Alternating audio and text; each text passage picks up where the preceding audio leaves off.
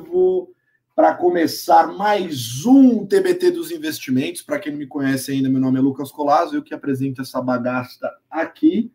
E sejam muito bem-vindos a mais um episódio que está começando agora ao vivo, como sempre, às quintas-feiras, 19 horas. E para você que curte lavar uma louça como eu, também em versão podcast, sai toda sexta-feira. É só você ir lá em qualquer plataforma de stream e acompanhar o nosso queridíssimo TBT dos investimentos. Bom, o tema de hoje é um tema especial, porque nessa semana, para quem acompanhou o Rico Matinal, se você não acompanhou o Rico Matinal, vai aparecer um link aqui em algum lugar para você se inscrever no, no, no Rico Matinal. A gente fez um especial sobre a família de fundos DNA, que completando aí um ano de vida nos, nos primeiros fundos que foram lançados, mas também passando aí de 1 bilhão, mais de 1,2 bilhão de reais sob gestão. Então, já muito felizes com o resultado. Obrigado pela confiança. Você que é cotista que nem eu, tamo junto. Muito fera. E hoje a gente vai receber um cara que dá pra gente falar que ele é o pai da bagaça. E olha que a gente fez a piadinha com a grande família essa semana dos DNAs, mas ele não é o Lineu, viu? Mas antes de chamar ele, eu queria antes mandar um abraço aqui pro meu amigo Gabriel Nogueira.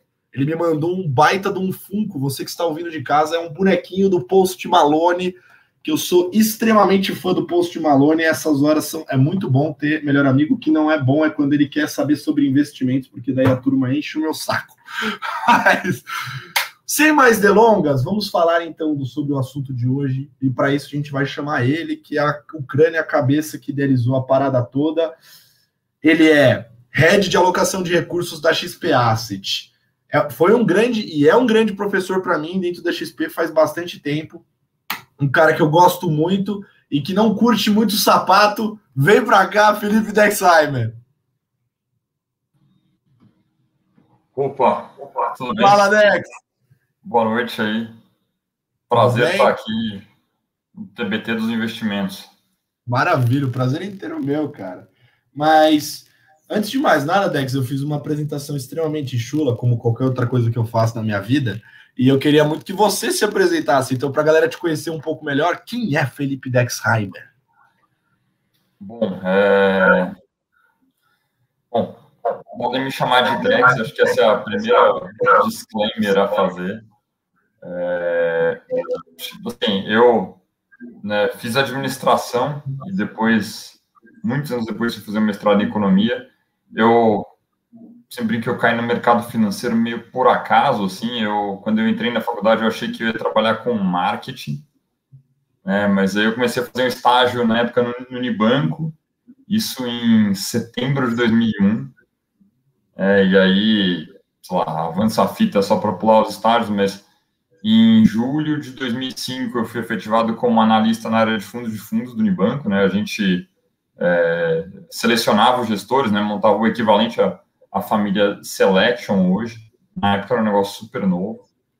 É, de lá, o meu então chefe, que é o Jorge Waxman, né, que é o CIO da, da, da Vitrio, ele saiu e depois de um tempo ele montou um, um multifamily office é, junto com outros três sócios. Ele me convidou para trabalhar lá, eu cheguei junto com os computadores foram sete anos lá. É, aí, é, até então, eu fazia mais seleção de gestores, né? E em, dois, em junho de 2011, na Baum, né, a gente resolveu cindir é, o time de gestão, o enorme time de gestão de cinco pessoas. A gente criou o que é, o que é então seleção de gestores, que ficou com o Fábio Passos, que hoje é CIO da, da Asset do Crédito Agricole, e eu fiquei com alocação de recursos, é, eu e mais um analista, Felipe Eide, que está na, na Kinea hoje, e, e, e, o Fábio Passos ficou com, com seleção de gestores, e desde então, e vai fazer 10 anos, eu faço só alocação, obviamente, né, é, a gente fala com gestores, mas é, é isso. Aí, no final do ano seguinte, né, a GPS, que é um, dos maiores multifamily do Brasil, comprou a Baum. É, de novo, eu fui, né? Fico brincando que eu. Parece que eu troquei de emprego depois de sete anos, mas na verdade foram quase que 14 anos num, no mesmo emprego, porque revia os clientes, os problemas, etc. Na GPS, pô, foi um trabalho muito legal. É, eu virei sócio né, ao longo do tempo das, das, duas empresas e no final, quando eu saí da GPS, é, ou para fazer de um jeito diferente, né? Quando avança a fita para julho de 2019, eu era responsável pela alocação dos portfólios locais da GPS, né? Isso dava uns 20 dos 30 bi que a empresa tinha sob gestão. É, e aí o Karel, né, que na, hoje é o diretor de marketing da XP, ele era o, o, o head do research, né, que é a posição que está com o Ferreira hoje, ele, é, ele me chamou para trabalhar na XP e, assim, né, na GPS o cliente médio tinha 50 milhões de reais. E ele falou, pô, será que dá para fazer essa mesma experiência que o cara tem, né, para o cara que tem 10 milhões ou menos, né? eu lembro que eu até falei, mas menos é o quê? Tipo, 100 reais. Podemos tentar, né? E aí, em setembro de 2019, eu vim para a XP. Eu fiquei é, o primeiro um ano e três meses trabalhando dentro do projeto da Expert. A gente fez bastante coisa legal. Uma das coisas legais que a gente fez foi a família DNA. E é, o projeto que eu ajudei a tocar, né, além da parte de comunicação das carteiras recomendadas, está, é, inclusive, indo para o ar agora na XP e logo mais na Rico também. E, então, quando chegou o final do ano passado, ele já estava mais perto do final, né, pelo menos mais, vai, a parte de pensar, etc., já já estava andando bastante. E e os fundos DNA já existiam, né? Eles na época seguiam as carteiras recomendadas que a gente estava fazendo ali. Já estavam com 400 milhões, e aí eu falei com o Carel, a gente falou com o Pires, a gente falou com o Bruno Castro, né, que é o CEO da, da XP Asset, e no final viemos eu e o time para dentro da Asset, e hoje né, tudo que a gente faz é a, é a gestão dos, dos DNAs e, e, dos selections também. Né, então, que é um pouco então, nos DNAs a gente monta a alocação. Eu sempre brinco que a alocação é, é vai para quem é leigo, né? Basicamente é dizer quanto de bolsa você deveria ter, quanto de multimercados, etc. É, o difícil é fazer isso para cada perfil de risco e a cada momento. Até tem uma frase que eu, que eu gosto bastante que é é, é de um cosmonauta russo, né? E, ele falou: não, ser cosmonauta é, é, você fazer uma coisa muito simples num ambiente completamente adverso. Né? Então é um pouco da filosofia que a gente segue. E, e né, a gente tá, usa muito a estrutura do Select das coisas conversas, porque daí para cada caixinha que a gente escolheu, a gente quer ter os, os melhores gestores e tal. É, e é um pouco isso. E assim, eu até vou fazer o último comentário pessoal, que acho que eu até já gastei bastante tempo. É, na GPS, quando as pessoas me, me, perguntavam o que, que eu gostava de. Aliás, me perguntavam o que, que eu fazia, eu já tinha entendido que ninguém sabia o que era alocação de direito. Falava, não, eu, eu tenho um trabalho nobre, eu ajudo as pessoas a ficarem mais ricas. E daí eu emendava, né? O problema é que elas já são muito ricas. Né? Então, hoje já dá para falar, pô, eu ajudo as pessoas a ficarem mais ricas, ponto. Né? Então, acho que pô, é uma coisa que a gente tem uma satisfação até pessoal enorme de fazer. Muito bom. Acho que depois dessa última frase a galera vai querer muito entender como é que funciona tudo, porque vocês estão falando com uma pessoa que faz gestão de um, de um fundo e o objetivo dele é deixar as pessoas mais ricas. Né? Então vamos saber como agora. é, é, quase um trabalho heróico, é bonito demais Não, é, é eu, eu, até falar, eu, eu tava falando disso com, com o Pedrinho essa semana e ele até é, para Pedro Matos, né, que é do time também, ele, ele, ele era meu amigo antes, a gente se conheceu no, no mestrado. É, eu até brinquei com ele, pô, eu, e, e eu juro para vocês que, que é honesto que eu vou falar assim, é, eu tenho muito mais preocupação hoje com os 50 mil cotistas dos fundos DNA, nos quais eu me incluo, mas, né, e, e tem amigos e família e tal, mas eu tenho muito mais preocupação com esses clientes do que eu tinha com os 600 clientes que eu conhecia muito mais de perto nos tempos de GPS, né? A gente sabe que às vezes é um, é um dinheiro muito mais suado e qualquer real ali conta, né? Então a gente de fato se preocupa e, e, e sente as dores. Nossa, eu te visualizei agora numa imagem quase com uma bandeira do Brasil atrás e você assim. Mas para a gente continuar falando sobre os DNAs, eu vou chamar o próximo bloco, né? Que é justamente para a gente olhar para trás. E eu queria aproveitar esse bloco para a gente falar sobre como é estruturado, como é que é essa ideia, porque tem muita gente aqui, Dex, que nunca nem ouviu falar sobre qualquer tipo de investimento. Então, esse vai ser nosso desafio hoje. Então, para isso, vem aí o TBT dos investimentos.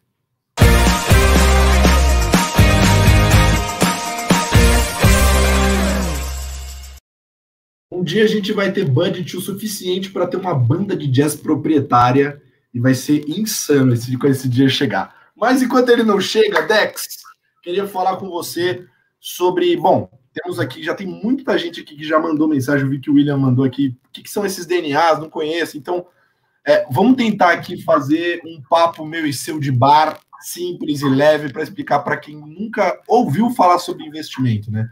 Então, primeiro, o que é a família de fundos DNA? A, a família de fundos DNA, assim, ela é né, uma família de fundos. Então, fundo, para quem não conhece, é um veículo de investimento, né? E é tradição, entre aspas, do mercado financeiro. Todos os fundos que são agrupados juntos, a gente tem mania de chamar de uma família, né? Então, assim, no final, o banco grande tem a família de fundos DI, né? mas, a gente, mas a nossa é a família de fundos DNA. A gente escolheu esse nome DNA porque a gente achou que tinha tudo a ver, né, depois um, um, um, brainstorming longo, a gente achou que tinha tudo a ver porque é, a gente queria montar alguma coisa que fosse feita com o nosso DNA, né, ou seja, um pouco com a nossa filosofia, etc., né, que tem, a gente pode entrar mais, tem a ver com longo prazo e tem a ver com alocação e diversificação, e a gente queria fazer alguma coisa sob medida para o DNA do investidor, né? E a gente achou que DNA carregava essa mensagem de mão dupla, assim, é, é tem o nosso DNA, mas é feito para o seu DNA. Então hoje a gente tem é, seis perfis e sete fundos. Tem um dos perfis que a gente tem dois fundos já.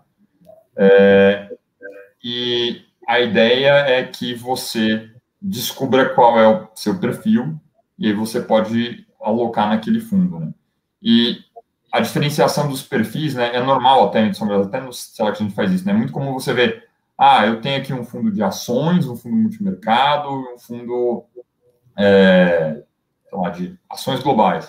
Os DNAs, eles, cada DNA tem tudo isso dentro dele, e a grande segregação é o nível de risco. E eu sei que risco é um conceito super etéreo, então a gente modela e ancora muito no que a gente chama de horizonte de investimentos, que é meio palavrão, é, eu definiria, assim, a gente define, vai, eu, a gente definiu o horizonte de investimentos, e é, é uma conta matemática maluca que quem quiser a gente pode entrar nos detalhes sólidos, mas é, quanto tempo você tem que ficar investido naquele nível de risco para ter 95% de chance de ganhar da inflação. Então, fundo mais conservador, que é o Serente, isso é perto de um ano, o fundo mais agressivo, que é o fundo de ações, que é o Brave, isso é na casa de oito anos. Ah, pode ser que você fique menos tempo e ganhe inflação? A gente torce que sim e faz um esforço para mas é, né, assim, acho que alinhar ao, ao, horizonte é importante, né? Até né, um dado que que está em uma das nossas cartas, assim, se você olhar o Ibovespa todo dia, ele sobe em 50% dos dias e cai na outra metade. Quando você começa a olhar ele um pouco, dá um passo para trás, todo mês, ele cai 30%, ele cai 40% dos meses. Se você olha todos os anos, ele cai 20 ou 30% dos anos. Então, esse, o, o tempo tem esse efeito em investimentos. À medida que você alonga, pensa que o risco é o ruído, um pedaço grande do ruído se anula e você fica com o sinal. Né? Então, é daí que vem o, o horizonte e como a gente ancora os fundos. Muito bom, muito bom. E Dex, tem uma coisa legal que você até contou, porque acho que a sua história tem muito a ver já com a história do próprio DNA, né?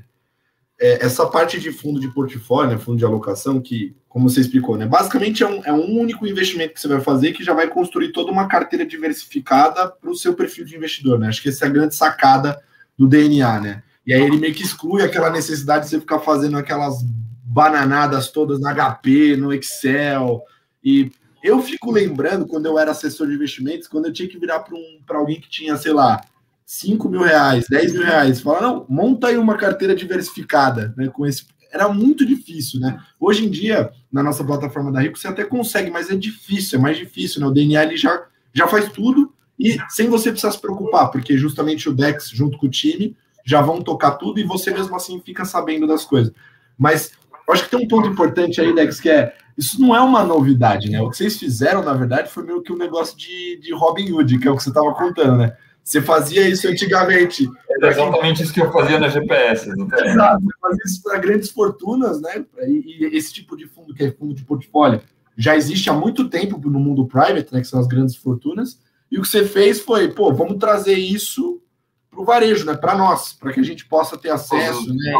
É, e, é, eu me, resolveu um problema na pessoa física até, porque é, assim, o, o, os seus amigos te conhecem de anos, confiam em você, eles falavam, pô, no que, que eu invisto, né? E eu confesso que eu trabalhava na GPS e ele falava, cara, abre uma conta na XP. E, né, ou abre uma conta na Rico e tal porque na, na GPS a gente, tipo, a gente, não aceitava nenhum cliente que tivesse menos de 10 milhões de reais. Né? Então, assim, eu não podia nem ajudar os amigos, etc. E pô, agora é, é, fácil, cara. Entra lá, tem a landing page da Rico, faz o teste, descobre qual é o fundo, cara, e, e tá lá. Exato. Esse teste que o Dex comentou, aqui tem o meu Instagram, é só entrar lá no link da minha bio, tem o teste para você descobrir qual que é o DNA do seu perfil. Eu acho que esse, esse ponto é legal, né?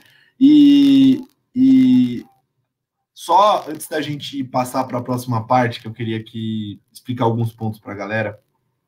É, você falou sobre janela de investimento, né? É, você comentou aí sobre o que vocês colocaram na carta em relação ao Ibovespa, quando você vai dando um passo para trás e vai olhando, né? E muita gente, Dex, que eu virei o DNA Boy, né? Então, as, eu entro em qualquer ambiente público, as pessoas falam: DNA, fala aí o que, que é, sei lá, já começa. Mas tem um ponto, cara, que é, que é importante. É o seguinte, a galera vem muito me falar, porra, Colazo, tava lá, fiz o investimento no DNA do meu perfil, fiz a pesquisa lá no link da sua bio. Só que, cara, o resultado tá muito ruim. Eu não esperava. Aí eu falo, pô, qual que é o fundo que você tem? Aí a pessoa fala, ah, eu tenho o DNA Vision. Beleza. Quanto tempo você está investido? 15 dias. Aí eu falo, pô, tá aí a resposta, né? A Vision tem seis anos de horizonte. É, é eu vou falar, o DNA Vision, inclusive, eu, eu até vi algumas eu, eu já peguei, né, cacoete, né, eu, eu tô acompanhando as, as perguntas desse talk show aqui na, no YouTube e eu tô vendo outras pessoas, mas assim, o, o, o meu dinheiro, inclusive, tá no, no DNA Vision. É, o dinheiro do meu pequeno de dois anos que tem mais tempo para investir está no DNA Brave.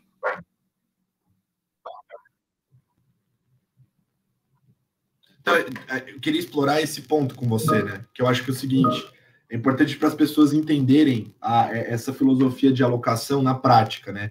Então, é, quando a gente fala de uma carteira diversificada de alocação, isso, isso significa que você vai construir um portfólio é, olhando para um horizonte de investimento. As pessoas vezes, acham que um fundo de investimento e que um fundo como esse vai te gerar retorno positivo todos os dias, todos os meses, né? E não é o que é, acontece. Não é um CDB, não é um CDB. Eu queria que você explicasse um pouco. É, quando o dinheiro entrou no DNA, o que, que você faz com o dinheiro? Então, é, até. Ah, eu, eu vou só cruzar, porque eu estou olhando aqui para uma pergunta do, do José Wilson aqui, ele está perguntando, Nada interessante seria investir quanto para ter um lucro agressivo? Cara, eu vou falar, não é quanto dinheiro, é quantos anos. Se você investir por 15 anos, você vai ter um lucro agressivo. É, aí, uma... A minha conexão tá boa? Se tiver ruim, eu troco de conexão aqui. Não, não, pode continuar, tá ótimo. Boa, boa. É, e agora eu claramente esqueci a pergunta. Ah, como é que a gente monta as carteiras, né? Você aplicou o dinheiro no fundo. Sim, você aplicou Isso. o dinheiro no fundo. É, três da tarde, eu e o time recebemos um e-mail lá que diz o quanto entrou em cada DNA. É, a gente tem já uma carteira alvo, né, e a gente tem uma planilha que roda um Python e que né, diz qual é a melhor maneira para equilibrar as movimentações todas e manter naquela carteira alvo que, que a gente diz. Assim, é, e, então, assim, tem um, a gente, então, seu dinheiro vai ser investido né, em vários fundos, alguns nossos mesmo, então, sei lá, tá, o fundo trend pós, né, que você tem caixa, e alguns fundos gestores, né, então, seu dinheiro vai também, ah, um pouquinho no fundo da, um pouquinho do que você investiu vai né, no fundo, sei lá, da SPX, vai no fundo do Morgan Stanley Global Opportunities, vai, que são fundos que a gente tem na carteira, ele vai né, descendo para lá. Né, e essa proporção a gente deixa até, né, como estava a proporção no final do mês, tá, fica na página, nas cartas do fundo. É, e aí, toda semana a gente se senta segunda-feira à tarde para discutir cenário né, e ver se pô, as coisas estão se desenrolando como é, como elas deveriam se desenrolar, né? Então, por exemplo, ah, a gente hoje um dos nossos temas é que Brasil está muito descontado porque a vacinação está atrasada e muitas pessoas vão ser vacinadas no segundo tri, né? Então a gente tem um pouco mais de Brasil. Então é, então a gente está acompanhando o cronograma de vacinação e tal. Eu até confesso que é um acompanhamento mais de curto prazo do que a gente costuma fazer. É, e todo mês a gente pega é, para cada uma das caixinhas, né, renda variável Brasil, inflação, pré, multimercado, etc. A gente tem uma, uma modelagem que diz quanto cada uma dessas coisas vai render nos próximos cinco anos. É, a gente sabe que a gente vai errar, é, por isso que a gente faz a conta de novo todo mês. Então, todo mês a gente refaz essas projeções. É, o importante é a gente não errar por muito e a gente roda uma otimização para saber que diz para a gente, ó, você deveria ter 22,15 de Bolsa Brasil. Aí, aí a gente, ó, beleza, olha para isso, olha para as outras coisas que estão acontecendo e decide se é 20 ou se é 25, ou se a gente está em 15 e quer chegar no 22, ah, vamos chegar ao longo de dois, três meses. Então é um pouco esse o caminho das coisas. Muito bom. E Dex, é, bom, algumas pessoas aqui já perguntaram também tá pipocando muita pergunta, né? O mínimo de aplicação, o mínimo de investimento é 100 reais, para quem perguntou. Então, é, o que o Dex falou lá do desafio que ele achou que era loucura lá atrás, quando o cara falou para ele, aconteceu. Então, é o mínimo de 100 reais, você consegue fazer o investimento. E tem um outro ponto importante também, né? Que o Dex falou. Bom, a gente falou aqui do conceito do DNA, para onde vai o nosso dinheiro quando entra dentro do, do DNA, isso tudo a gente já entendeu. E, e, tem outro ponto que eu acho muito legal, que o DNA, por mais que ele seja um fundo de investimento, que para quem não, não, nunca investiu ou não conhece fundo de investimento, né, quando você coloca seu dinheiro lá dentro, o gestor ele toma as decisões por você, que é exatamente o que o Dex, junto com o time, faz lá nos DNAs. Só que, geralmente, a experiência de investimento num fundo ele não é tão transparente, né? Porque o gestor faz tudo lá e, às vezes, ele faz uma carta mensal, trimestral, semestral, falando um pouco de cenário, de visões, não necessariamente falando de carteira e tudo mais. Enquanto isso, no DNA é quase como uma experiência de carteira administrada, né? Você vê praticamente tudo que tem ali dentro, o que, que vocês estão tomando de decisão, visão de cenário, né? Então vocês mostram tudo. Acho que isso é um ponto muito legal também, né? Que é o compromisso com a transparência que vocês têm, né? De, de é. gerar esse, é, esse conteúdo. É, e eu vou falar, isso vem até da, né, da comparação, né? Da, né do, do, do mundo que eu vivia antes para agora, né? Pô, assim, claramente, assim, eu, né, eu era do, do time de gestão na GPS, né? Eu não tinha uma carteira de clientes. E, mas os clientes queriam conversar com as pessoas do time de gestão, né? Queriam conhecer, queriam fazer perguntas, né? Queriam testar, às vezes até colocar a gente na fogueira para testar até onde vai a nossa convicção, etc. E, assim, uma coisa, pô, quando a gente estava montando, né, a família DNA, a gente tinha, vai, um medo e um desejo, né? Então, é, um, o medo é exatamente assim, pô, de virar só uma cota de fundo, pô, e daqui a pouco está sendo comparado com, ah, entendi, então eu, eu, é mais um fundo multimercado na plataforma, igual o ADA, um SPX, é. não é, é uma filosofia diferente, um horizonte mais longo, é feito para um perfil específico de investidor, cada um dos fundos, etc. É, e, e para a Dani aqui, é, a gestão do fundo não é feita pela corretora, eu sento na XP Asset. É, e, e ao mesmo tempo a gente, né, então a gente tinha esse, esse medo, né, e ao mesmo tempo a gente pô, sabia que pô, o cliente ele quer conhecer o gestor dele, né? É, então, eu, eu, até fico brincando, né? O, o cliente na empresa que eu trabalhava antes, pô, se você perguntasse para ele, pô, quem comprou aquela, aquela LFT no, no, meu fundo, pô, a gente chamava o cara, pô, o cara comprou, não sei o que lá, né? Que você quer.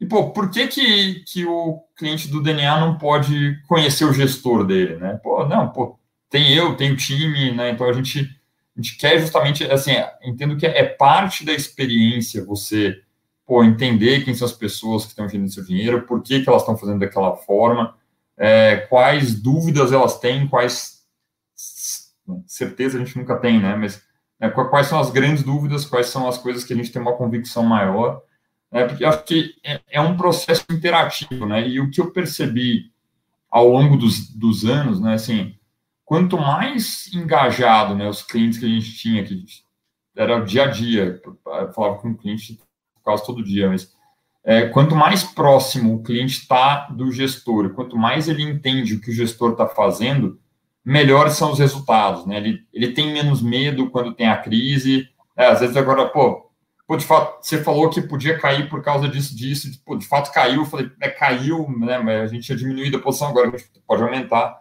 Então, é, essa, essa interação eu acho que é super importante, né, e talvez, se não fossem as redes sociais, a, a família... Não, é isso que eu ia falar agora. Olha o Instagram do Dex aqui, é só você seguir lá, ele abre box de pergunta, interage com todo mundo. Então, tipo, dá para você seguir o gestor do seu fundo DNA no, no, na rede social. Não só ele, o Pedrinho também, a Nath também, né? todo mundo do time você consegue então, seguir. A gente é nosso analista júnior lá.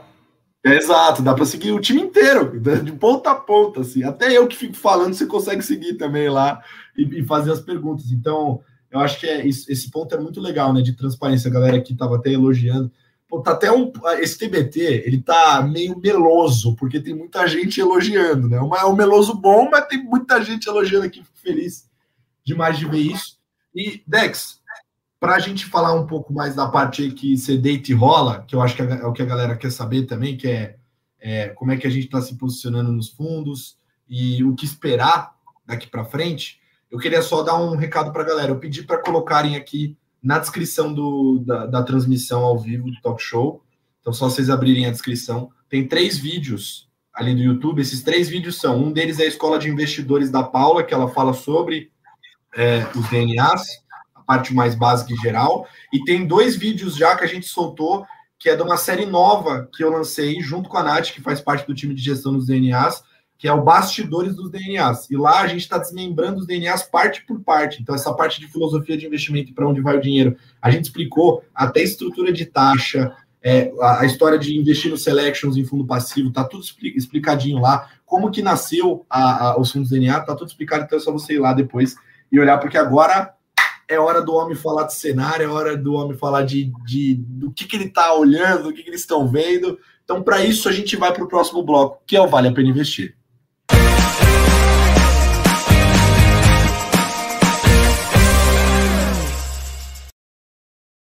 Maravilha, Dexheimer. Agora, meu queridíssimo amigo, vamos falar sobre a parte que a gente discute tanto no CAX, no Comitê de Alocação. Aliás, vocês falam tanto CAX que eu peguei o, o, a mania de falar CAX e agora quando eu vou nas reuniões, em qualquer lugar e falo CAX, ninguém entende. Todo mundo fala, mas o que é CAX, colado? Acho que só nós dois usamos essa, essa sigla. o... É muito bom. O... Assim, é, acho que eu vou falar até assim, uma das coisas que, que a gente chegou à conclusão no passado e eu falo assim, eu, né, é, é até tradição no, no, mercado financeiro, é uma, das, é uma das coisas que você faz em dezembro, né? Você compra o presente de Natal e você faz um cenário para o ano seguinte. e ano passado, né, quando a gente estava quebrando a cuca ali em novembro, de, dezembro, para entender 2021, a gente chegou à conclusão que não dava para ter um cenário propriamente dito. Né? Então, o que, que eu quero dizer com isso? Né? Pô, a gente brinca que tinha duas. Esse, esse, esse, mapa, se vocês rolarem, ele até está no meu Instagram em algum ponto. Né? Tem duas grandes perguntas que a gente colocou em dois eixos, que tem que ser respondidas esse ano. Uma é, é até se a vacina ganha a corrida ou se o vírus ganha a corrida. Né? Então, assim, é, se a vacina ganhar a corrida, a gente vai reabrir as economias globais, a gente vai ter um mundo crescendo, isso vai ser bom para a bolsa global. Se o vírus ganhar a corrida, ou bater na madeira aqui, aparece uma nova variante que é imune a todas as vacinas, pô, vai ser ruim.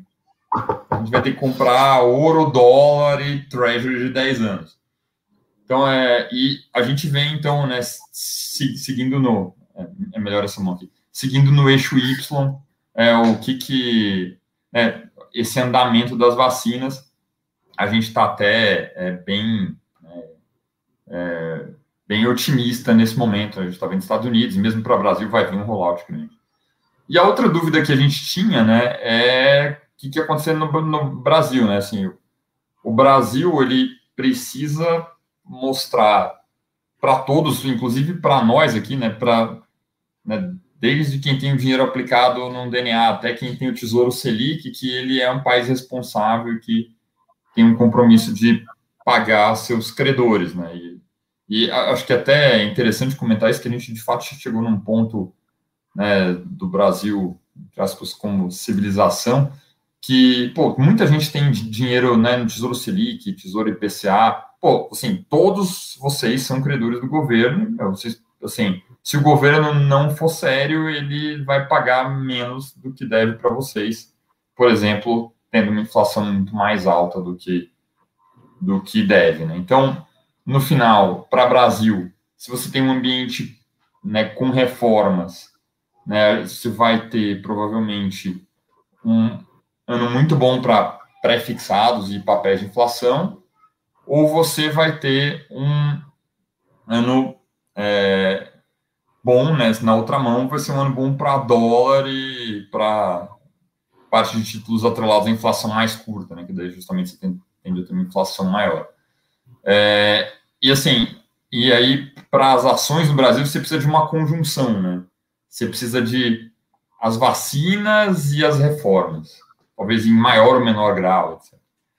Então, é, a gente entrou o ano até mais preocupado né? E, e a gente entrou o ano com bastante bolsa global. Foi a primeira vez.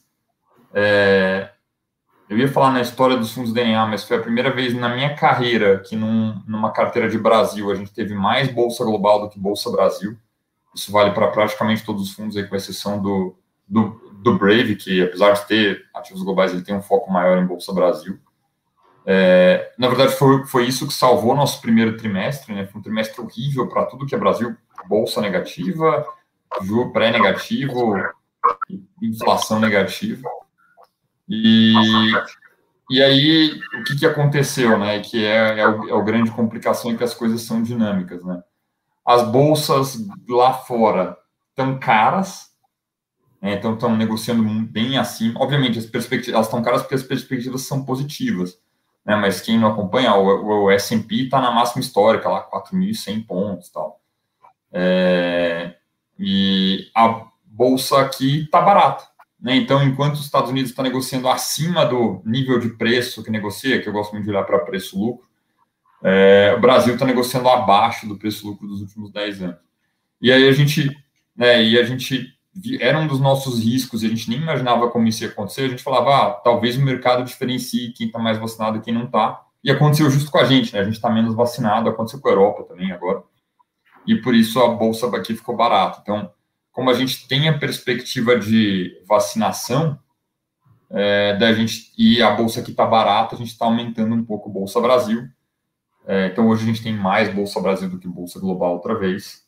É, mas a gente ainda a gente até aumentou um pouquinho o risco que a gente tem nos ativos da inflação, mas a gente continua leve ainda, que, né, acompanhando essa discussão toda de orçamento. Acho que tem um ponto legal nisso que você falou, inclusive hoje no comitê de ações aqui, eu estava trocando uma ideia com, com o Ferreirinha, com o time todo, e aí a gente estava falando justamente disso, né, sobre é, como a Bolsa Brasileira ela tá barata, né? E, e, e, principalmente quando a gente compara com o resto do mundo, justamente por isso você falou, perspectivas lá fora muito boas, e aqui para Brasil, uma nuvem cinza, né? Que fica ali um, um negócio ruim que impregna na roupa, e aí o negócio fica naquela degringolada e muito, muita gente vocalizando também do, do mercado financeiro, tá? Eu tô falando, vocalizando, falando que realmente faz sentido, que a, que a Bolsa Brasileira tem que estar descontada mesmo, que, que aqui não é tão bom quanto lá fora e tudo mais. Né? É, só que é, justificado muito em cima de questões econômicas, né? como, por exemplo, é, é política, PIB, é, essas questões que no longo prazo, para uma seleção de empresas, não é tão importante. E acho que o que corrobora muito essa fala é o seguinte: galera falando mal e a temporada de resultados das empresas brasileiras vindo forte. Eu acho que tem uma, uma questão muito importante aí, e isso foi engraçado porque quando falaram hoje isso na reunião, né, que a gente deveria falar mais sobre isso, levar isso para fora, me lembrou quando justamente os nossos modelos de carteira e, como consequência, os fundos DNA falaram para diminuir um pouco a bolsa lá fora, comprar mais bolsa brasileira, né, aumentar, porque justamente a relação de preço está muito barata. Eu lembro até sendo no comitê falando, embora essa situação toda está muito barata, então o modelo mandou comprar mais, mas casadinho com isso daí, o, o, o feijão do arroz daí é aumentar a parte do, do internacional em dólares, para você justamente ter esse conforto de, de ter a posição maior em, em, em bolsa brasileira, né? Eu acho que eu acho quando eu falo isso geralmente em reunião, né, que não, o modelo disse para aumentar a parte de dolarizada lá fora, para a gente ter o conforto de ter maior posição em bolsa brasileira, todo mundo fica assim, nossa. Então, é justamente isso que os DNAs fazem, tá vendo? Ele casa. Por exemplo, tá fazendo um movimento que para muita gente é loucura, né? Fala, meu Deus, tá aumentando a bolsa brasileira agora, né?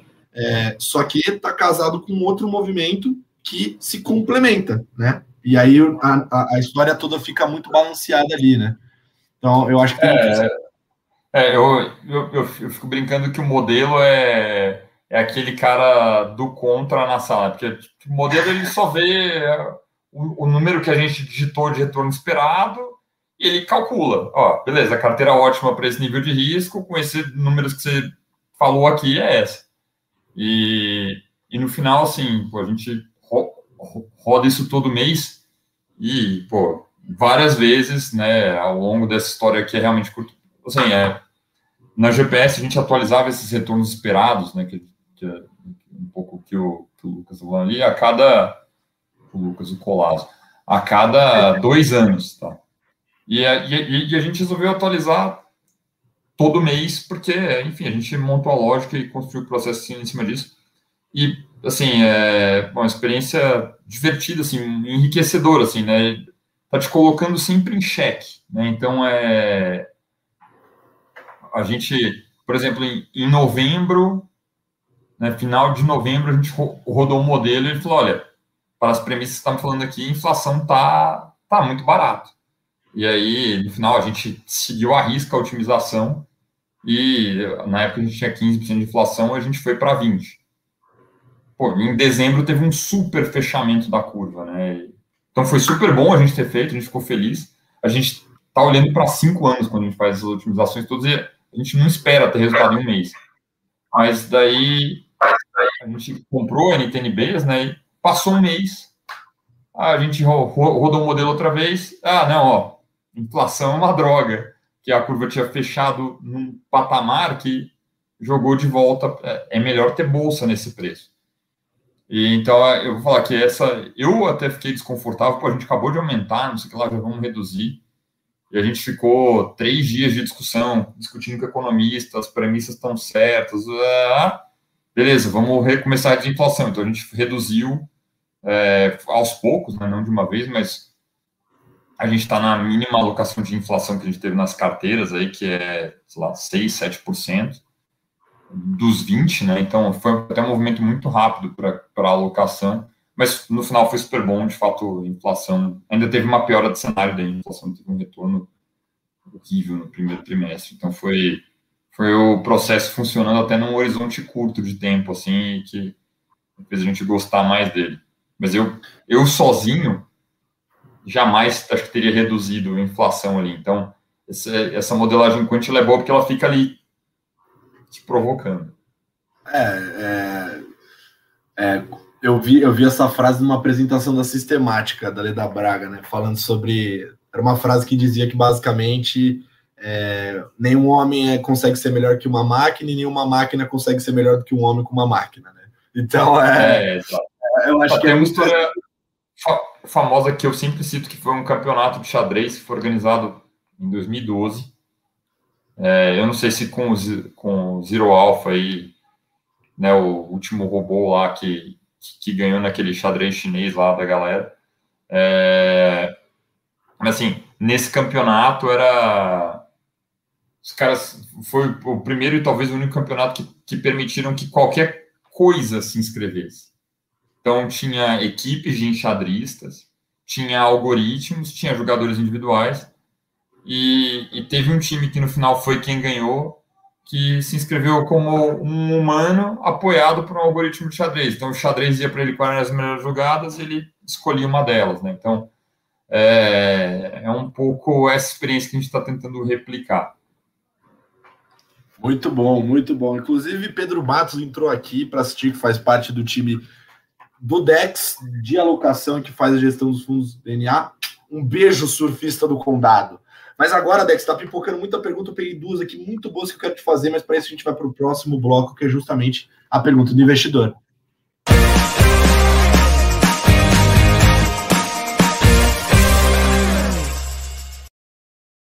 Vamos para a primeira pergunta que a gente recebeu aqui, que está muito boa. Eduardo Saldanha, um abraço para você, muito obrigado pela contribuição. A pergunta foi a seguinte, Dex: por que o Brave é o único fundo que tem como benchmark o Ibovespa? Cara, é uma, é uma boa pergunta. É, na verdade, é, o, o Brave também é o único fundo que tem como moto ficar 100% investido em ações. É, assim, a gente pode ter um pouco menos, um pouco mais, mas a ideia é então assim, ele é ao contrário, então assim, ele a gente até ele tem uma filosofia de portfólio, né, de ter diversificação global, a gente até compra algumas outras coisas, né? A gente teve é, renda fixa lá fora, hoje em dia a gente tem um querequeco de multimercados, um pouquinho de inflação, mas ele tem essa filosofia de estar 100% investido em ações quase o tempo todo, né? Então, enquanto os outros fundos não, os outros fundos estão com ações mais do que na média desse até curto histórico deles, porque né, a gente acha que vale mais a pena o risco de ações agora, mas eles poderiam ter muito menos ações, acho muito difícil ter zero de ações, é, especialmente quando a gente pode alocar entre Bolsa Brasil e Global, né? Pode ser que chegue um dia que a gente tem zero Bolsa Brasil mas a gente vai ter alguma coisa de bolsa global. Então, é, assim, ele é o único fundo que, assim, de fato, ele, ele persegue esse, é, ele persegue rentabilidade de ações, né, e inclusive a beleza de fazer isso aqui, a gente colocou ele numa estrutura de fundo de ações que dele não tem come cotas. Também no longo prazo dá uma diferençazinha boa. E aqui, ó, mais uma pergunta da Débora Gomes. Obrigado, Debs, pela pergunta. Ela mandou se o DNA tem algum percentual em criptomoedas ou se pensa em inserir. Essa eu queria muito fazer. Porque eu quero muito criptomoedas é... Para quem, quem não sabe, o Deck já veio falar de criptomoedas no Rico Matinal e ele usou o exemplo que ficou marcado, que todo mundo elogiou, que foi o exemplo do cabelo azul. mas eu vou deixar ele falar. É, não, mas assim, é, é, é um tema. Cara, eu vou falar, eu, eu claramente sou empolgado com tecnologia, modelagem e tal. E eu, honestamente, assim, é, eu nunca comprei Bitcoin na física e se você me perguntasse cinco anos atrás, eu diria que o valor do Bitcoin é zero. Eu não tenho mais essa opinião. É, eu, eu claramente estava errado.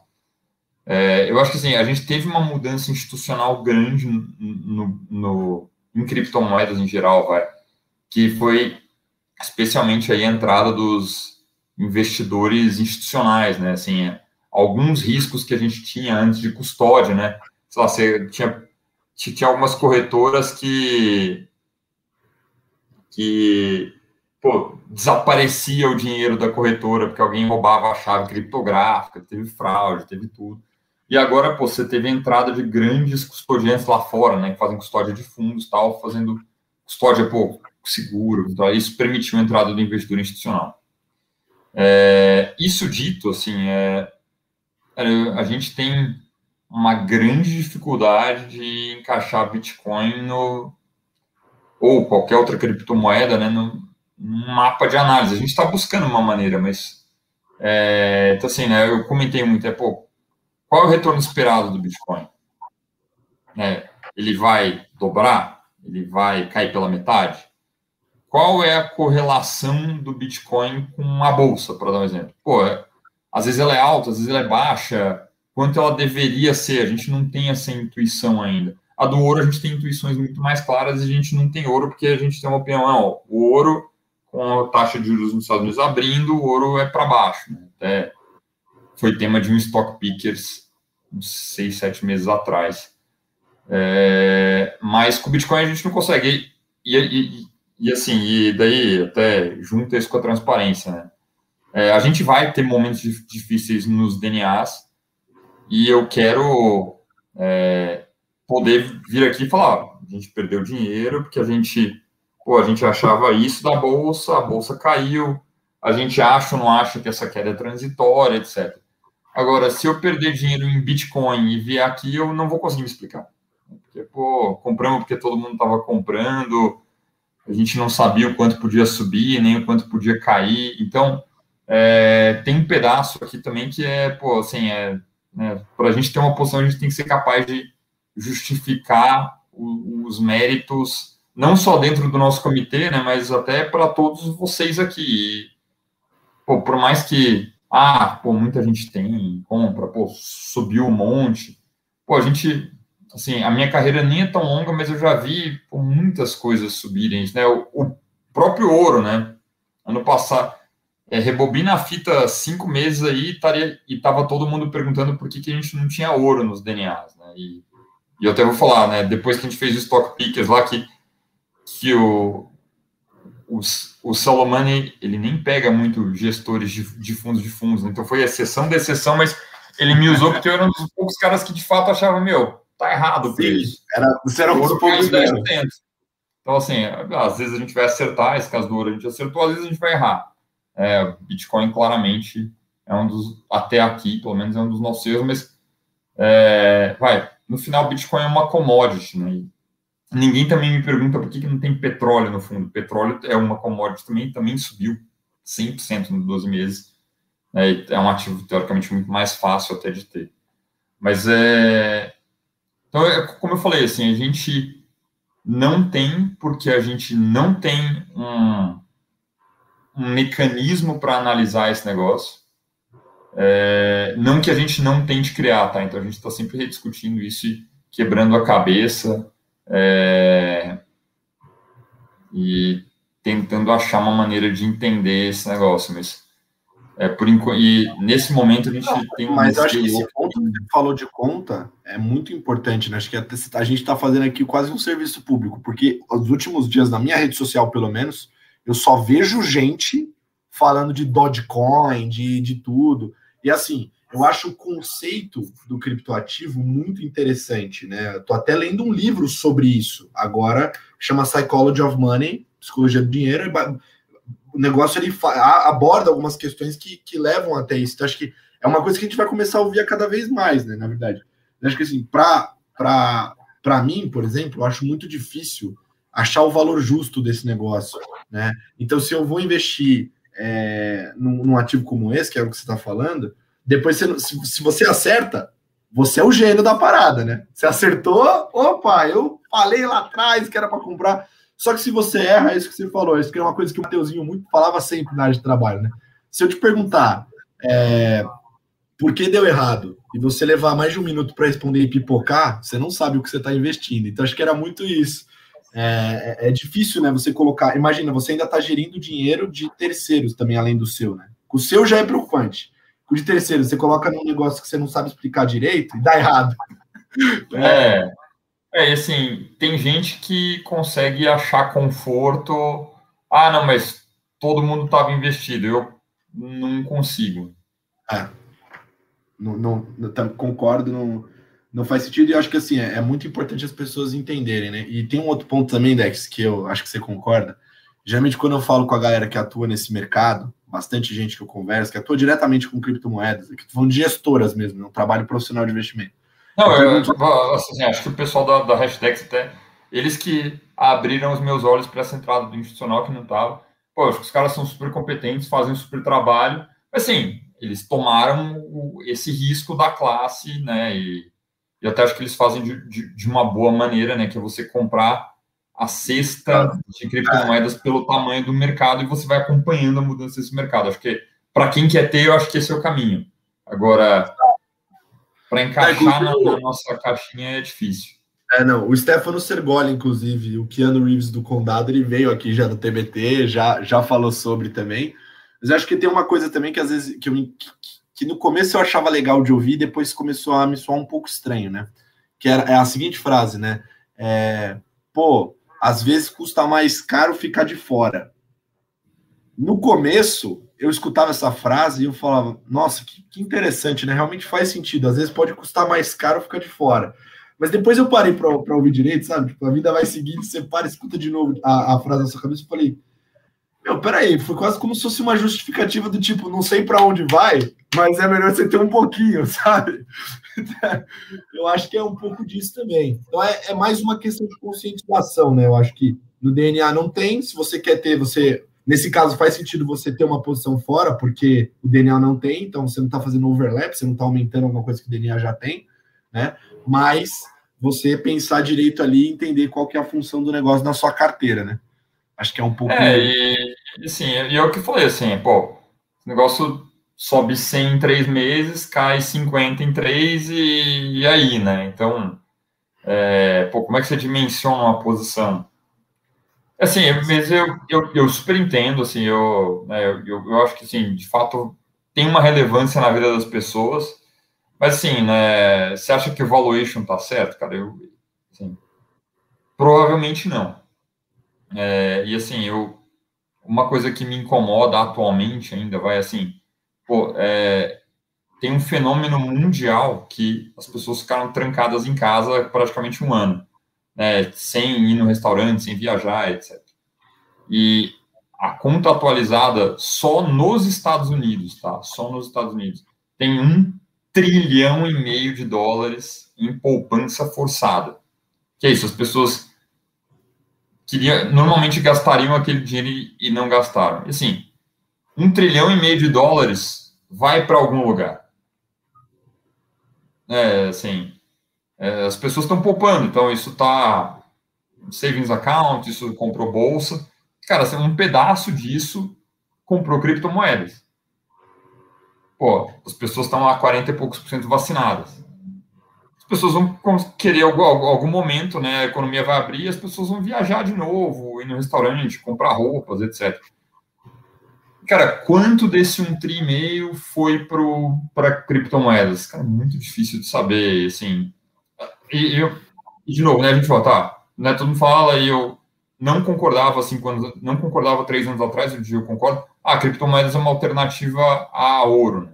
Porque não tem controle de banco central, blá. É, beleza. É, o ouro está caindo. Né? O ouro, como é um ativo que não tem juros, esse é um ativo que eu falei que a gente entende, né? o ouro ele cai quando os juros sobem.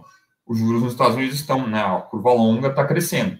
Então, o negócio deveria estar tá caindo. Então tem alguma força que está, entre aspas, movendo ele contra a corrente. Pode ser uma convergência, ah, não, um pedaço das pessoas que, um pedaço da demanda do ouro está indo para criptomoedas. Pode ser. É muito difícil saber, mas, enfim, é, não está se comportando como deveria, vamos dizer assim.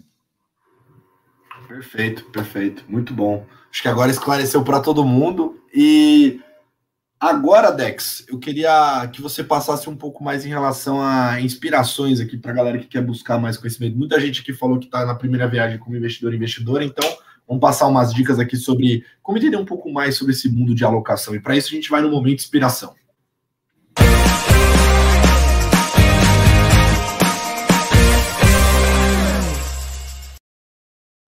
Pedrinho Matos disse: Stefano não é o Keanu Reeves, é o professor da Casa de Papel. Pedrinho Matos, quem dá apelido no condado sou eu. O seu é surfista por quê? Quem que deu? Fui eu, então é Keanu Reeves, tá bom, do Stefano.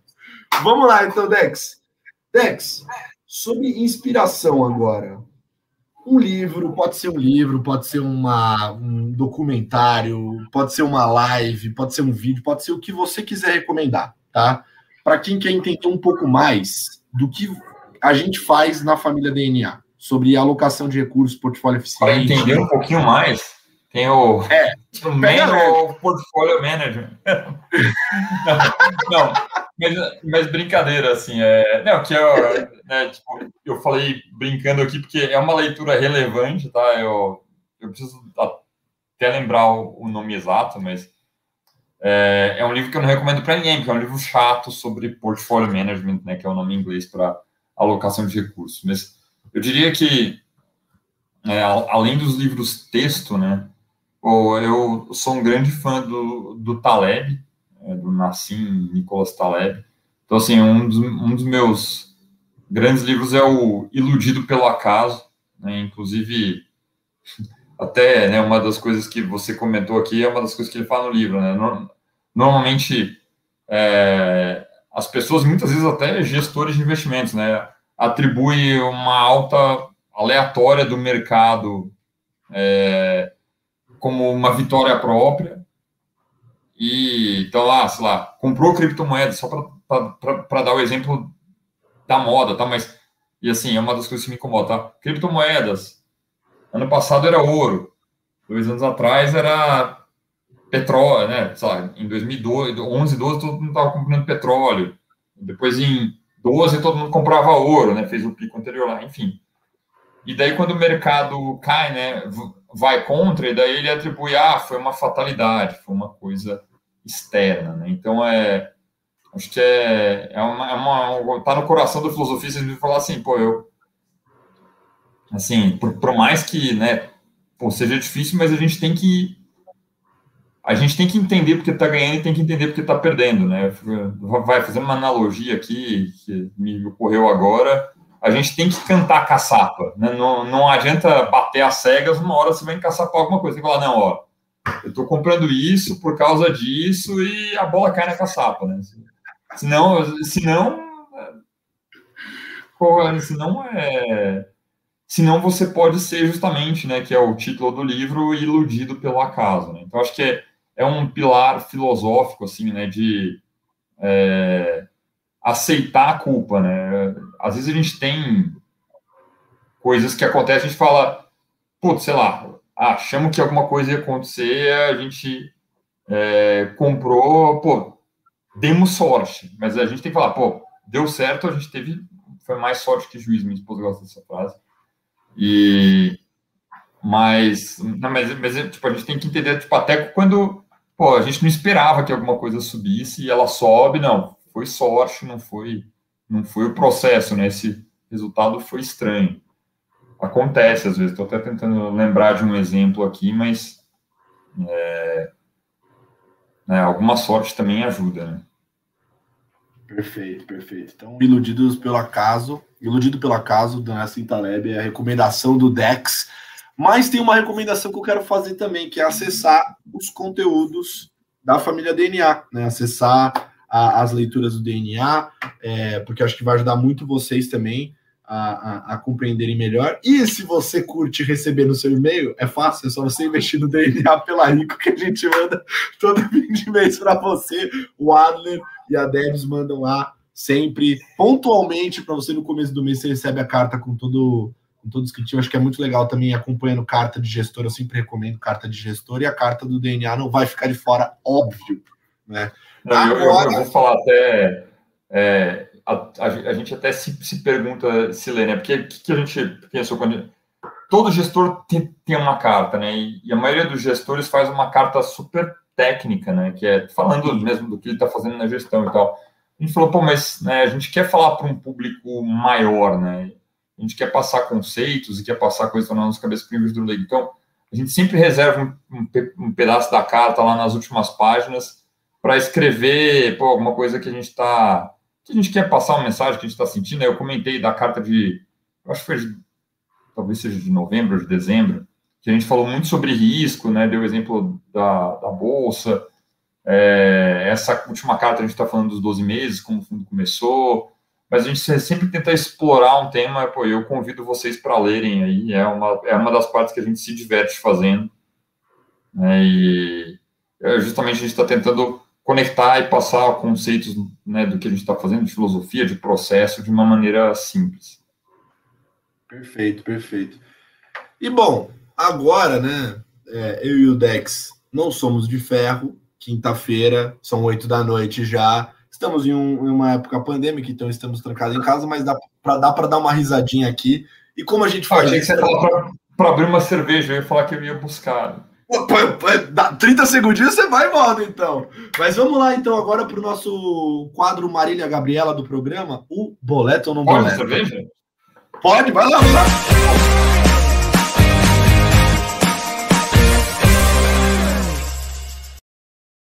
Boa! Seguinte, Dexheimer foi buscar a brejinha dele. Enquanto isso, eu vou explicar para vocês como funciona o boleto não boleto. É o seguinte eu vou fazer perguntas para o Dex, né? Quando eu fizer uma pergunta para o Dex, é, ele vai responder boleto ou não boleto para essa pergunta. Boleto é positivo, significa que ele gosta, e não boleto é negativo, significa que ele não gosta daquilo que eu perguntei para ele, tá? E ele pode defender o boleto ou o não boleto, né, com o tamanho de um tweet. Tá? É basicamente assim que funciona o joguinho, é uma brincadeira para a gente dar uma risada e tirar uma casquinha do Dex também. Então volta para cá, Dex, já pegou a brejinha, tem que estar tá gelado, hein, meu? saúde. Ah, moleque, é isso aí, muito bom, muito bom. Então, Dex, vamos lá. Começando então boleto no boleto, te expliquei já como funciona o joguinho, estava explicando para a galera como funciona também. Você tem um tweet para se defender. Vamos começar pelo mercado financeiro, pelos ativos financeiros. Bolsa Global, boleto não boleto? Esse é fácil. Se a gente boleta, provavelmente pela eternidade em maior ou menor grau. Assim. Perfeito aí, ó. Um tweet já matou, malandro. É isso aí. Agora tem uma outra que é legal, que é legal perguntar essa aqui. Bolsa americana, isolada. Estamos falando aqui do S&P 500. Boleta ou não boleta? É, a gente tem carteira, mas a gente até não acha que é das melhores para ter, porque a gente acha que vem uma alta de impostos aí. Isso piora um pouco as perspectivas. Mas isso a gente ainda tem. Muito bom, muito bom. Essa aqui também é um tema que está super em alta, né? Investimentos sob o critério de ISD. Boleta ou não boleta? Pô, boleta, esse foi um, isso foi uma, uma discussão longa, porque né, se tinha vantagem, se era oba-oba, né, mas pô, de fato tem vantagens enormes para as companhias que adotam, né, desde controle da cadeia de produção até né, novas ideias, etc. Então, esse é um critério que a gente boleta e, na medida do possível, a gente tem nos DNAs. Boa, muito bom pré-fixado, boleto no boleta. Esse é bom porque. Bom, vou deixar você falar. Boleta um pouquinho, vai. É, hoje em dia daria para ter, tá? A gente discutiu bastante. É, a gente acabou preferindo alongar a parcela de inflação do que ter pré-fixado dentro dos DNAs, mas acho que dá para ter. Eu vou falar, depois que a gente fez isso, até o, o Stuberger colocou um pouquinho no verde também, só para referendar. Sempre Mas bom é um, um carimbo desse. Mas é um pouquinho. Nessa um pouquinho. hora, a, aquele negócio de turminha, sabe? Comprou também é gostoso de falar, pô. Porque pelo menos, pelo menos se você tiver errado, né? Você vai saber explicar e você está errado porque você estava errado. Mas vai ser muito bom falar. Bom, o Stuberger estava errado junto comigo. muito bom. Dex, é, vou perguntar aqui um diferente. Não sei a sua opinião. Vou perguntar curiosidade minha mesmo agora. Crédito de carbono, boleto ou não boleta? Cara, boleto. Eu, assim, quando eu compro passagem aérea, até nos tempos que a gente viajava, quando eu compro passagem aérea e, por exemplo, se a companhia oferece, né, ah, você quer gastar mais, cara, normalmente é pequeno, tipo, 10 reais para compensar o carbono que você gerou nessa viagem, eu, eu normalmente faço. Olha aí, nós, nós cavucamos uma prática ISD do Dex. Nossa, é total, total, total, assim. Nem ele lembrava, eu acho que ele fazia isso. Foi até bom ele lembrar. Mas eu de fato faço, eu de fato faço, assim, é uma coisa pequena, mas, pô, pelo menos dar um conforto. A gente não está destruindo o planeta tão rápido assim. Tem mais uma que eu, que eu, que eu queria perguntar para você. É, setor de tecnologia, agora. Boleta ou não boleta? Cara, acho que sim, no longo prazo não tem dúvida que, assim, até o setor de tecnologia é engraçado, porque hoje em dia tudo é tecnologia, né? Mas, é, é assim, quando tudo reabrir as pessoas gastarem aquele um trilhão e meio de dólares que eu comentei e tal, é, pô, provavelmente a gente vai ver que a gente achou que o lucro de tecnologia ia crescer um pouco mais rápido do que de fato vai crescer. É um pedaço vai ser mudança acelerada, outro pedaço vai voltar. Mas é muito cedo para dizer, assim, então a gente não tem direto nas carteiras, a gente tem gestores que têm exposição grande de tecnologia, mas é, mas é uma boleta pequenininha. Boa, boa, muito bom, muito bom. Agora, Dex, vamos para a parte escrachada do, do boleto no boleto. Dex, ficar de meia no escritório, boleto ou não boleta? Pô, claro. Olha, eu vou falar. eu tenho um histórico que é, das quatro empresas que eu trabalhei, vai, depois de efetivado, são Unibanco, Baum, GPS e XP. Em, em todas eu trabalhei descalço, em três delas eu virei sócio. Então, tipo, eu diria que é um, é um bom, é um, é um lead indicator aí. É quase uma mandinga o negócio. É proposital, então é um momento. Muito, muito júnior, mas vai trabalhando de meio fui efetivado, que como estagiário já é bom, mas depois todas as empresas que eu trabalhei de meio eu virei sócio. Então, recomendo. É isso, o segredo do sucesso. Se o, o Dex fizesse, fizesse o livro, ia ter uma coisa escrita: fique de meias, acabou, só isso. Muito Não, bom. Mas, mas eu falar, assim, dá para ver agora que eu fui só o precursor, né? Porque agora tá todo mundo de casa, tá todo mundo trabalhando de meio. Era a segunda pergunta do boleto no boleto. Dex, agora aqui é, é quase como moeda, é impar, tá? É arbitragem. Então, estamos falando de ou se você responder boleto para essa pergunta, você vai boletar a roupa de home office contra a roupa de escritório. E não boleto, você boleta a roupa de escritório contra a roupa de home office. Qual você boleta? Pô, eu boleto a roupa de home office. Cara, é até engraçado, mas assim, eu nunca usei. É... Assim, vai, eu nunca usei tanta bermuda na minha vida, eu acho. desde o colégio, assim. Cara, não tem. Assim, eu vou falar, é, é, acho que dá para contar nos últimos 12 meses os dias que eu usei uma calça comprida, assim, né? Tô de bermuda. De ber... Sim, não, eu não, não calça. Então, eu, eu tô de bermuda, assim, né? Não, não tô, né, de roupa de baixo, que é até, sei lá, né? Mas, mas assim, cara, você percebe, pô, por que, que eu usava tanta calça, né? Tanta calça comprida. Meu armário tá enferrujando ali. Eu, eu tenho, tipo, sei lá, quatro calças sociais, cinco camisas brancas e azuis, né? Aquelas clássicas do mercado financeiro. Cara, tá lá encostado. Cara, nossa, essa história é muito boa. Porque, primeiro, eu ri muito, porque eu concordo plenamente. Tem dia que tá trincando de frio, eu coloco bermuda também. Por quê? Porque aqui não faz tanto frio dentro do quarto. Então, não preciso do, da, da calça, né? Acho que esse é um. Pro... É, e outra coisa, eu trabalhei já em área comercial do mercado financeiro, e aí tem, na época, né? Pode não parecer, mas o mercado financeiro mudou muito de lá para cá. Né? Mas ali em 2017, é, quando entrei, para vocês verem, quando o Dex entrou no mercado, eu devia estar tá comendo Fruit Loops, né? Então, é, meu primeiro, estágio, meu primeiro estágio eu trabalhava de terno todos os dias. Segunda gravatinha. Gravatinha. gravatinha. Nossa. Eu aprendi então, eu... a dar nó em gravata nessa época. Hoje, tipo, até hoje, assim, eu tipo, dou nó em gravata, assim, tipo, sem espelho, fica perfeito por causa dessa época. Foram nove meses seguidos trabalhando de terno todos os dias. Cara, eu, trabalhei quase isso de, de terno também, né? Na verdade, é, foi, foi bastante tempo de terno. E aí, putz, você entra no mercado financeiro, você entra numa área comercial, aí começa toda aquela, aquela coisa de tipo, puta, você precisa ter uma camisa que tenha as suas iniciais, porque senão o cliente não vai gostar de você. E começa todas essas coisas, sabe como é que é, Dex? Aí beleza, vai o Tontão aqui pegar o caixa dele e boletar um monte de camisa dessa daí, né? Agora todas as camisas estão encostadas e para ajudar, eu perdi 30 quilos. Então, se eu coloco o negócio em mim, fica parecendo um. um... Tô usando aqui a, alguma coisa. Da... é verdade, vou usar um, um pijama. Ó, eu vou, eu vou falar assim, ó. Pessoas que usaram camisa com iniciais, o percentual virou sócio. Pessoas que trabalham de meia no escritório. Pô, 100%. 100%. Cara, eu vou usar essa então na próxima 360. Vou falar, olha, eu tô só trabalhando de meia, então faz sentido eu me tornar sócio. Muito bom, Dex.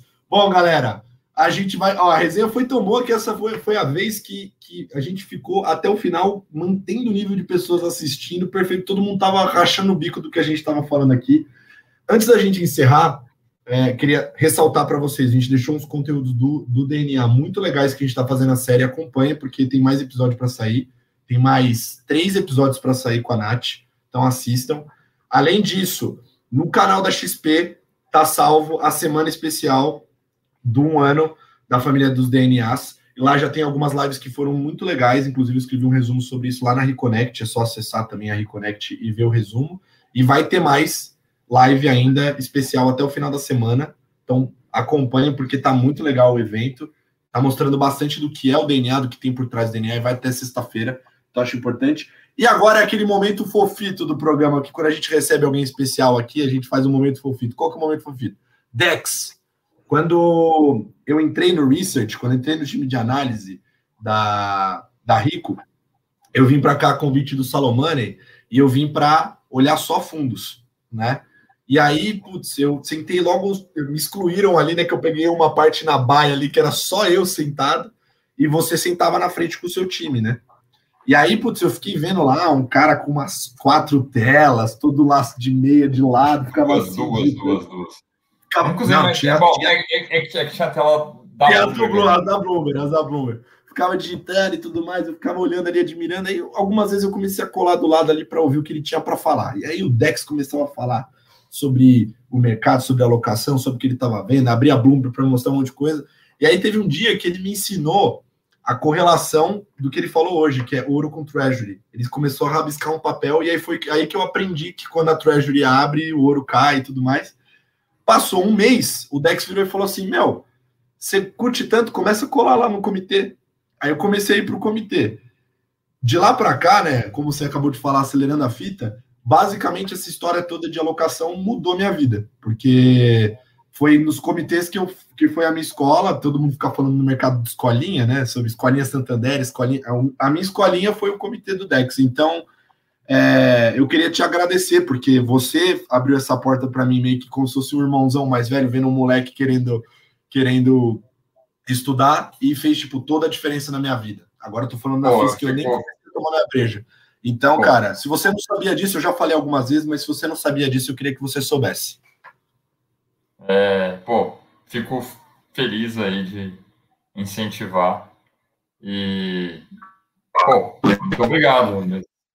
Fico feliz em estimular as pessoas. Acho que no final, é, eu, eu, eu, confesso que eu, eu falei, né? Eu comecei a carreira selecionando gestores.